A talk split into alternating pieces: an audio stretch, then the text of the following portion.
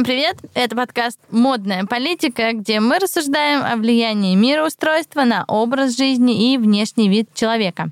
У нас второй сезон. Меня, как всегда, зовут Ржанова Татьяна. Я стилист, основатель сервиса по подбору одежды и аксессуаров Help Me Now. И со мной мой бессменный напарник, большое почтение, Лебедева Ольга Спартаковна. Вообще-то мы про моду, про историю, про всякие такие штучки интересные. И удивительным образом за целый год мы ни разу не коснулись этой темы. Нет, мы касались этой темы в контексте великих художников. Потому что когда не было фотографий так развито, цветное и красивое, и качество фотографий было еще слабым, то все журнальные обложки рисовали художники. И Энди Уорхол даже оставил свой след в обложках, и знаменитейшие художники начала 20 века. И это был отдельный вид искусства, да, вот эта иллюстрация, иллюстрация к журналам.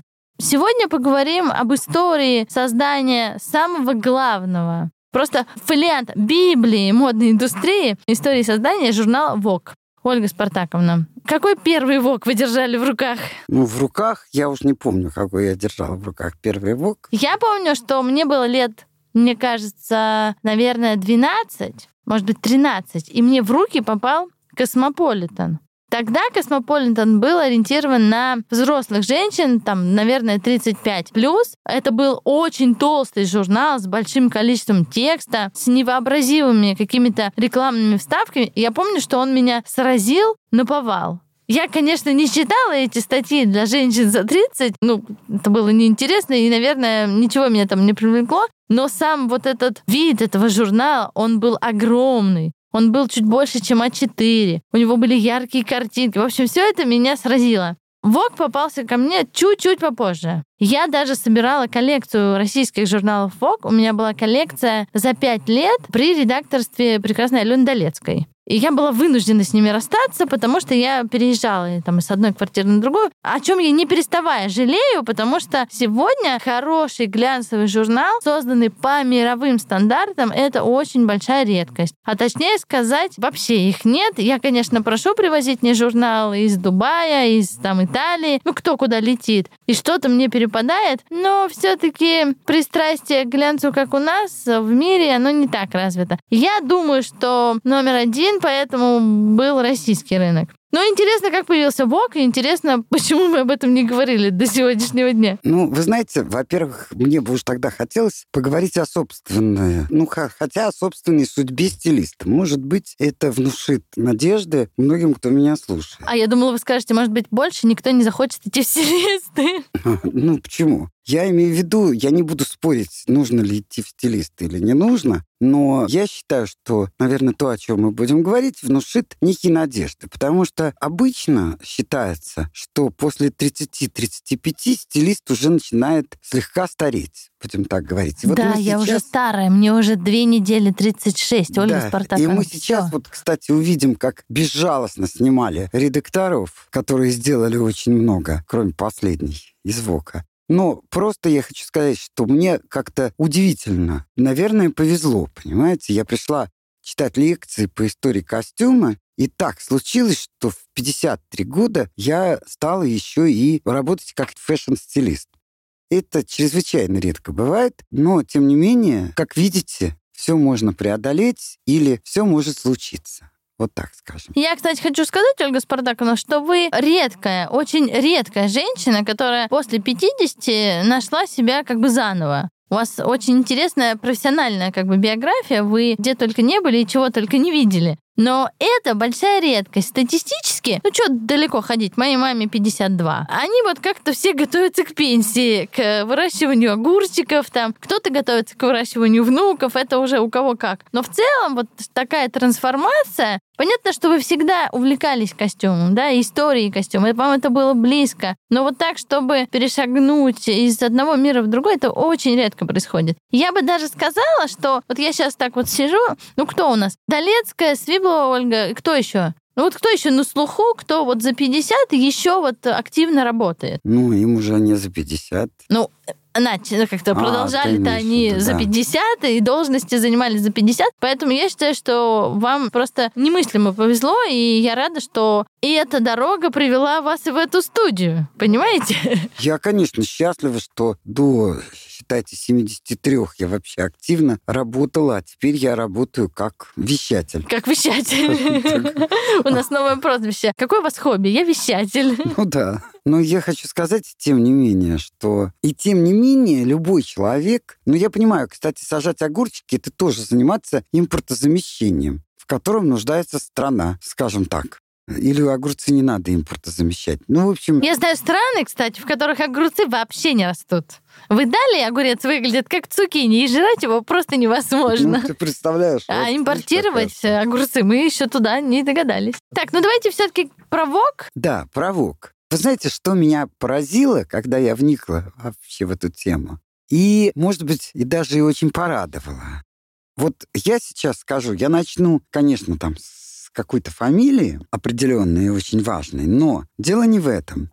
Вообще вся история ВОК, вот мне кажется, что когда человек хочет узнать, как должен вести себя организатор бизнеса, и как должен вести себя организатор рекламы, ну и рекламного бизнеса, и вообще-то говоря, мне кажется, вообще любого бизнеса, то история этого журнала очень ложится, как мне кажется, на обучение будущих бизнесменов. Я как старый, э, извините, как опытный маркетолог могу сказать, что это американский продукт. И, конечно, этот американский продукт, как и большая часть американских продуктов, ну и продуктов, созданных в те года, двигался спросом. Была потребность развлекать очень обеспеченный слой населения. Ну, что значит развлекать? Телевидения не было. Нельзя было включить э, какой-нибудь специальный канал, который там через тарелку работает только для тебя, для привилегированной женщины. И при этом было достаточно сильное расслоение. Ну, то есть очень обеспеченные были, очень обеспеченные, прям, ну, как бы, я Впрочем, бы сказала. как всегда. И, Ну, как бы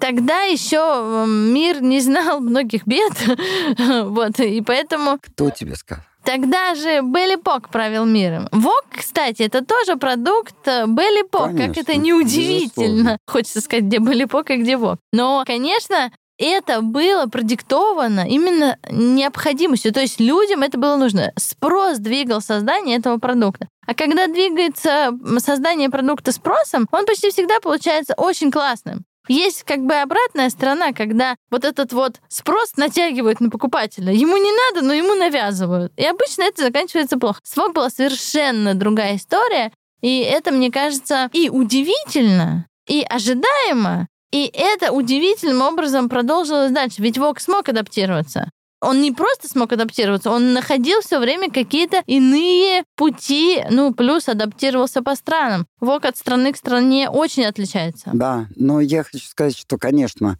история ВОК, тем не менее, это история славы продюсерства, славы рекламных возможностей и поисков этих возможностей, и предложений наиболее выгодных. И работа невероятная человеческого ума по, скажем так, улавливанию клиентов, если можно так сказать, и по расширению аудитории, и наоборот, по изысканности, с которой теряешь массовую аудиторию, но приобретаешь очень качественную и становишься очень качественным журналом. Кстати, единственное, вот я уже говорила в каком-то выпуске, мне кажется, и не раз говорила, о чем я очень сильно сожалею, вот от нас ушли международные крупные бренды. Конечно, я не пью Кока-Колу, очень рада, что ушел Макдональдс, да, и вообще там многие бренды мне не интересны. Но все-таки вот этот статус международного бренда, он очень сильно поднимал качество. Качество коммуникации, качество визуализации, качество оформления. И журнал Vogue в этом смысле продавая свои франшизы по миру, даже Vogue Арабия, где практически ничего нельзя показывать, там все закрыто, держит вот планку, ту планку, которая была задана когда-то очень давно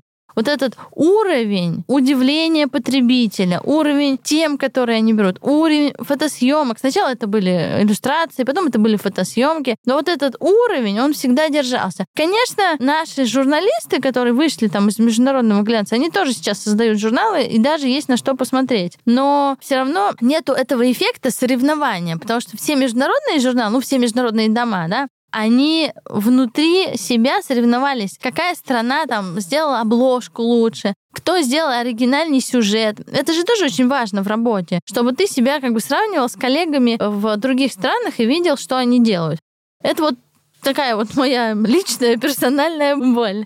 Еще очень интересно, Ольга Спартаковна, я не знаю, с какого главного редактора вы начнете в Воге, но я считаю, что самым удивительным главным редактором был никто иной, а Диана Вриланд которая на посту главного редактора Конечно. прожила, ну, что-то там, что, 8-5 лет, что-то такое. Вообще свидетельство еще того, как тяжело вкладывать душу в то, что потом приходят какие-то дяди, и тебя оттуда вынимают абсолютно незаслуженно, вот так скажем и меняют на абсолютно усредненную какую-то тетеньку, абсолютно усредненную, которая все, что может, это раздувать количество покупок, но ронять и качество, и все остальное. Но я хочу сказать про другое. я хочу сказать, что удивительно, но в эпоху модерна, когда создавался этот журнал, первый человек, который в принципе придумал, конечно, не ВОК еще, но придумал тот журнал, из которого потом развился ВОК, его звали Артур Тюрнюр. Я знала, что вы это скажете. Ну, а как Это ирония судьбы. Для тех, кто нас слушает, слово «тюрнюр» — это очень важная часть, такая кратковременная часть женского гардероба. Она визуально увеличивала заднюю часть женщины в длинной юбке. Ну, я должна сказать сразу, что такой микротюрнер и сейчас очень хорош. Другой вопрос, что это если вы можете позволить себе одеваться у модельеров.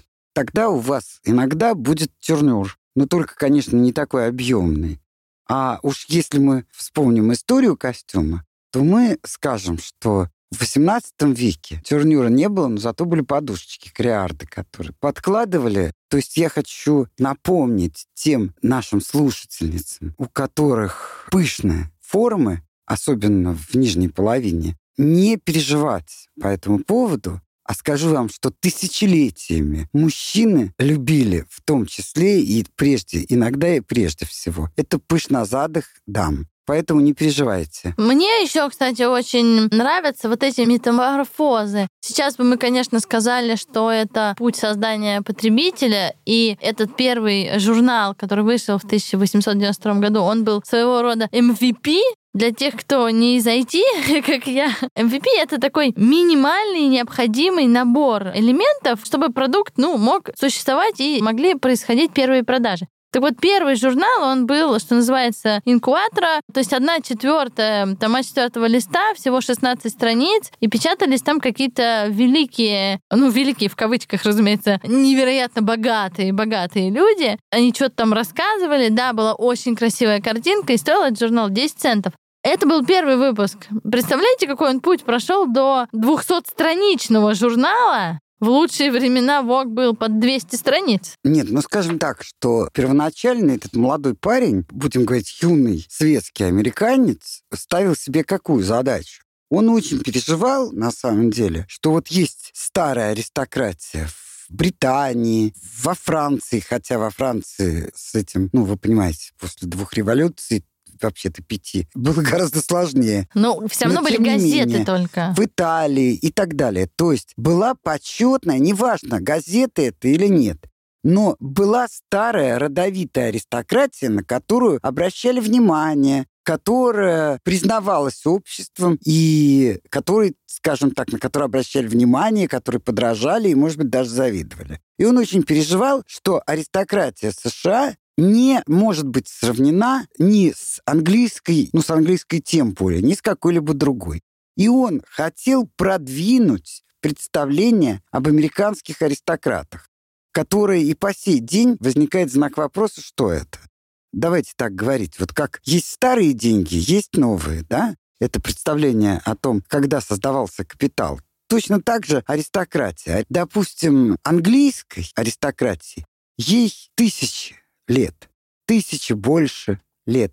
Аристократия Русской империи Она, конечно, более молода, но если учитывать боярские рода, из которых потом получились светские аристократы, то она тоже очень старинная. Это старинные князья Юсуповы. Но здесь сразу есть так далее. важное а замечание. Берем... Да, какое? Ну, все наши там дворяне, бояре, они были ограничены религией, а у американцев этого не было никогда. Здрасте. Ну как здрасте? О чем ты говоришь? Ну, а как? протестантизм, имеющий колоссальную, более того, сожжение массы людей во время Да, но ну... мы, смотрите, не пошли же... Вот если мы смотрим на одно и то же время, на нас и на них, то они пошли в бум потребительства. У них не было ограничений. А мы даже в императорское время туда еще не шагали. Мы все равно действовали по-другому. Я прям специально сравнивала, мы действовали по-другому. Но я не буду с этим спорить, Ольга Спартаковна, не ну, округляйте глаза. Я хочу узнать, что ты называешь потребительством.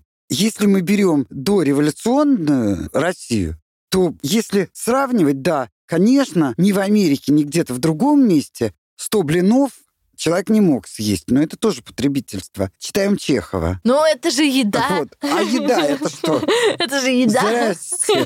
Вообще. И, скажем так, и французы всегда открывали свои модные дома. И мы с тобой долго рассказывали... Нет, французы, про это, наших. это святое. И мы с тобой долго рассказывали про наших модельеров. Мы ну, недолго, их там говоришь? всего шесть осталось.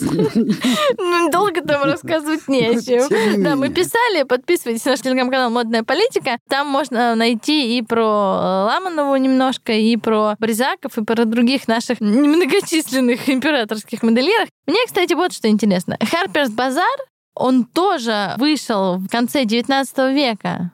Почти на 30 лет раньше. Он вышел в 1867 году. Мог ли он стать вдохновением для Артура Тюрнюра? Ты знаешь, я не знаю, не могу тебе ничего сказать, но могу сказать только одно, что мне очень нравится Харперс Базар. Вот нравится. Ну, просто все как бы считают, ну, обыватели все, я имею в виду как в анекдоте, да, который ну, вы да. любите, да. Э, считается, что Вок был первым. На самом деле первым Нет. журналом о моде был, конечно, Харперс Базар. Минуточку. Давайте. Первые журналы о моде. Ну нет, это, запрещенный. это запрещенный прием. Ну, э. Давайте так, первые журналы, которые мы идентифицируем как журналы, вот в таком более классическом для нас понимании, не для тех жителей, а для нас, это был Harper's Bazaar. И интересно мне здесь, что Vogue то есть Артур Тюрнюр, как человек из привилегированного общества с некоторым журналистским опытом, он хотел создать журнал именно для нью-йоркцев.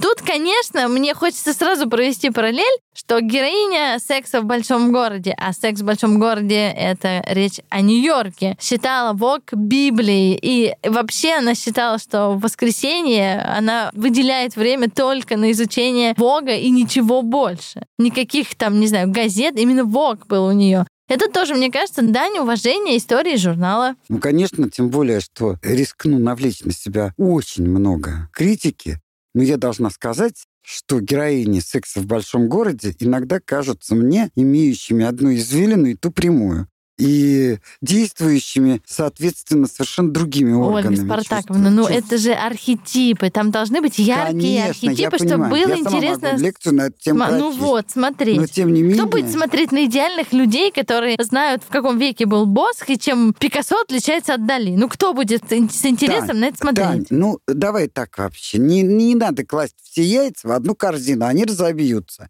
есть какие-то вещи, которые... Видели Давай бы вы, так, как она тяжело смотрит то, что на меня. происходит, то, что происходит в Нью-Йорке, в сексе в большом городе, это происходит в очень узком, ужасающе узком кругу. Конечно. И на самом деле там этого не происходит. Как говорят все, кто хорошо знает Америку, что это такая ненаучная фантастика. Ну, конечно, ну потому что это же правило создания таких легких комедий. Ну да. Ну, это не комедия, положим. Ну, это такая... Смотрите, сегодня ее называют э, идеальным примером абьюзных отношений и вообще раскладывают все их образы на психотипы, там не только архетипы, но и на их, как называется, травмы. Ну, там целая сейчас на эту тему эпопея есть. Если кому-то интересно, погуглите, поиндексите. Но тогда он вышел в 98 году. В 98 году. В Америке все было достаточно безоблачно. То есть мы выходили из 90-х и потихонечку входили в 98-й год. А в Америке все было достаточно безоблачно. И, конечно, для того, чтобы развлекать э, нью-йоркцев,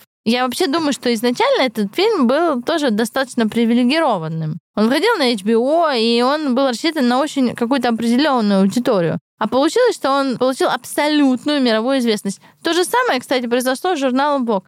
Он должен был быть нишевым для привилегированных, обеспеченных и, в общем, такой отражением закрытой тусовки, а оказался известен на весь мир и издается в 26 странах. Ну, я только не могу с тобой согласиться, что он был для закрытой тусовки, если он прежде всего ставил задачу заявить об аристократии Соединенных Штатов так, чтобы весь мир понимал, что это очень ценная аристократия что она ничуть не менее И эта стратегия аристократична. В итоге хотя с этим можно поспорить. так сложилось, он правильно, ну, да, да. да. Но изначально вот эти 16 страничек как-то в половину А4, ну, там даже, может быть, это А5, наверное, был инкватра, 1 четвертая листа. Ну, это был какой-то микрожурнал. Конечно, таким микрожурналом всему миру о себе не заявишь, мне кажется. То есть это была такая проба, и он смотрел, что будет. А откликнулись как раз в первое время вот эти вот высшие слои нью-йоркского общества. Ну почему? Он же сделал все для того, чтобы средний класс тоже мог купить это все. Это было, кстати, его большой находкой. Да, 10 центов это было, ну, как бы позволительно среднему классу купить. Ну, вообще в первом номере что у него было? Мода, стилизм, социум, социальные события и спортивные обзоры. И, кстати говоря, если мы проследим за всем за этим, то мы выясним, что в конечном итоге в ВОКе тоже были и спортивные события, и социальные. А здесь ему пришлось, ну не ему уже, ну пришлось убрать половину. Вот меня что пленяет, вот просто пленяет, кто купил в 1905 году этот журнал? В 909. Ну, вообще-то в пятом, но неважно. Конде Монтроз Наст. да, Конде Наст. Тот самый Condé Nast. Да. Как называется вся вот эта компания? Condé Nast. Condé Nast Publication. Condé Nast Publications, yes. Вот. Все так и есть. согласитесь, что он купил это в 1905 году, а умер он, между прочим, в 42-м. То есть журнал дотянулся до 42 года и перешагнул далеко за, понимаете? И тем не менее сохранил даже вот это имя. И, кстати, выходил он два раза в неделю. Ну, вначале он выходил, да, по-разному, и в неделю раз, и что-то, и два раза в неделю. И он не сразу был ежемесячным, я и говорю, таким большим. И это тоже очень интересно. Мы сегодня, вот для тех, кто вдруг э, не увлекается глянцем, как я хотя бы, у нас появились журналы, ну, достаточно давно, это не связано с текущей ситуацией, которые выходят раз в квартал. У нас есть журналы, например, Поус, который делает Вадим Галыгин с командой, который вообще как-то бессрочно выходит. Это даже не журнал, это даже, я бы сказала, такая книга красивая. Ольга Спартаковна, я вам все покажу. Это такая красивая книга, вокруг нее было очень много шума, потому что один экземпляр стоит там порядка 6 или 8 тысяч рублей. Ну, там прям такие глянцевые съемки, есть идеи, там поддерживают, а если я правильно помню, российских модельеров и дизайнеров. Ну, там есть какая-то интересная история. А вот ВОК начинал, да, выходил раз в неделю. Сегодня это кажется просто невозможно, потому что, ну что ты успеешь? Вот я пишу в канале пост один раз в день. Иногда в 6 вечера, иногда в 10, ну вот как у меня получается. И то иногда прилетают комментарии, что я пишу очень много. А я пишу один раз в день. Ну, то есть я пишу там очень маленькие, чуть побольше разные посты. Бывает, что просто какие-то рекомендации. А тут у тебя каждую неделю выходит целый журнал. Да, конечно, не успеешь его почитать. Сегодня это просто кажется невообразимым. Да, хотя, ты знаешь, мне кажется, все зависит все-таки, вот мы можем говорить вообразимо, невообразимо. Потом приходит очень талантливый человек и делает невообразимое вообразимым если ему хватает на это денег. Не забывай, что даже вот в этом первом тонюсеньком журнале приняли участие практически иллинойские железные дороги вместе с их гендиректором, приняли участие пароходные магнаты и магнаты недвижимости для того, чтобы этот журнальчик о 16 страничках состоялся. Но здесь же еще важно понимать, что это время, когда не был зарожден маркетинг. Мы знаем, что он будет 40 лет спустя там появится. И поэтому не было еще такого инструментария, не был так развит пиар. То есть они были первопроходцами. Вот только я хотел сказать, инструментария не было, а маркетинг в головах уже был. И рождался. Если ты занимаешься бизнесом, Да. то это обязательная абсолютно часть. Ты должен понимать, как ты будешь э, себя продвигать. Вот надо сказать, что с 1973 года журнал стал выходить один раз в месяц. Но я хочу сказать другое. Меня вот интересуют обложки. Вот я смотрела обложки. К сожалению, мы не можем вам сейчас показать эти обложки. Но мы все покажем в нашем канале. Вот это другой вопрос. Но обложки ВОК — это история изменения взглядов, история роста фотографии, Революций. революций, история изменения искусства. То есть вот вы смотрите только на обложку ВОКа и понимаете, как меняется время, если вы положите эти обложки рядом. Вот я своим ученикам всегда советовала. Все всегда художники писали, например, Клеопатру. Ну, писали ее как идеал красоты, скажем так. Пусть она таковой не была, но так ее писали. Или, например, какой-то другой идеал, да, там, из библейской истории, неважно. Так вот, я советовала им все вот идеалы красоты положить. Вот увидели картинку 15 века, положите. Увидели картинку 17 века с Клеопатрой, положите. И так разложите по векам. И тогда вы сможете очень быстро понять, как менялся идеал красоты. Так вот, я хочу сказать, что эту работу за моих учеников сделал ВОК только не, естественно, в разрезе тысячелетней или полутора тысячелетней или двухтысячелетней истории, а в разрезе истории 20 века. И обложки ВОК, их можно коллекционировать как совершенно отдельный предмет искусства. Не говоря уже о том, что именно ВОК привлек гениальных художников, гениальных, для оформления. Да, интересно, что первые обложки, вот, которые выходили с 1892 года, они были черно-белыми, они Да. были абсолютно невинными. Ну, наверное, для того... Винными. Ну, для, то- для того времени это, в принципе, ну, то есть печать развивалась, и это тоже было ноу-хау. Но вот уже в 1910-х и позднее появились обложки в цвете, и работал над ними, например, Жорж Лепап, известный французский художник. И если вот то, о чем говорит Ольга Спартаковна, сравнить эти две обложки, я прям сделаю специально вам сравнение, то вы уже увидите совершенно другие нотки в обложке. Во-первых, вы увидите цвет, вы увидите другой костюм, вы увидите более там ампирную девушку, и обложки будут впоследствии отражать изменение костюма. А что такое изменение костюма? Это изменение общества. Появится больше цвета. Я хочу вам, кстати, сказать, что я вот писала буквально в Рождество, что Дали пригласили оформлять рождественские открытки как раз потому, что он успел сделать обложку для Vogue. Обложка, конечно, была максимально сюрреалистичная, такая темная, но это сделал Дали. Никто бы то ни было, а Дали. Вот какой силы э, тогда и важности был журнал Vogue. Ну да, совершенно с тобой согласна. Вообще, если вы просто ради интереса пойдете посмотрите обложки Vogue, то вы сто процентов считаете и настроение. Конечно. Потому что вот десятилетие к десятилетию прям вот обложки несли разное настроение. Надо сказать, что журнал Vogue издавался и во время Второй мировой войны, ну, в том или ином виде, назовем это так. Но предчувствие войны, оно там было. Просто в своей стилистике, но там было предчувствие войны.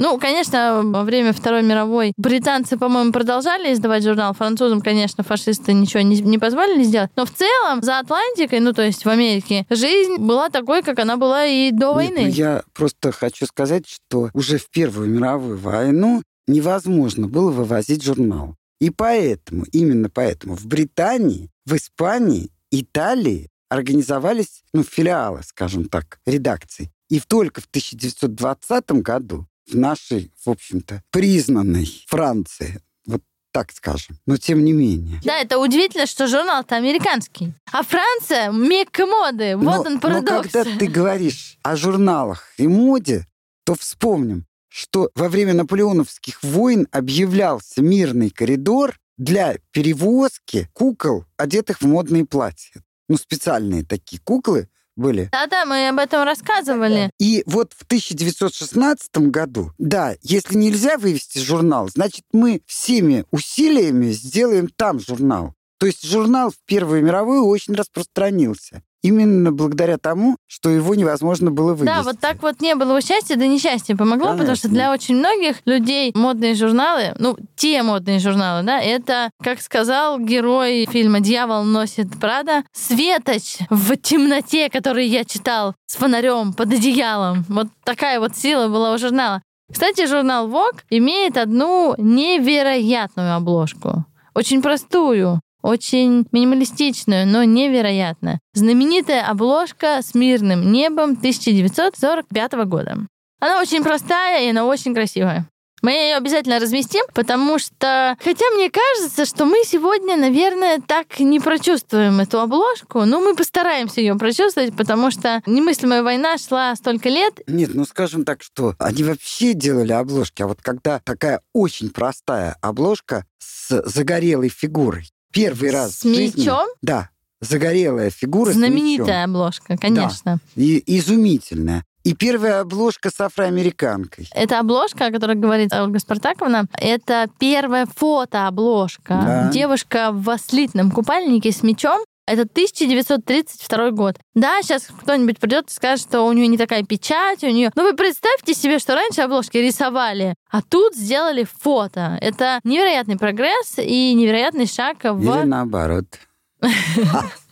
Или наоборот. Или наоборот. Ну, это очень красивые обложки. Меня вообще очень радует, что у журнала есть такая более высшая какая-то миссия. То есть как будто бы это глянцевый журнал, ну, о каких-то простых достаточно радостях, о помадах и платьях, но там привлекались потрясающие художники, потрясающие последствия фотографы. Они отражали и текущую повестку, и настроение общества. Более того, очень же легко управлять, то есть понимать, что происходит в обществе. Если во время каких-то тяжелых революционных настроений, например, во Франции в 60-е выпустить обложку с цветочками, там, не знаю, и конфетками, то ее просто не купят, потому что у всех сейчас другое настроение. И глянец это всегда чувствовал, он всегда это отражал. Тогда во Франции никогда не будет обложек с цветочками.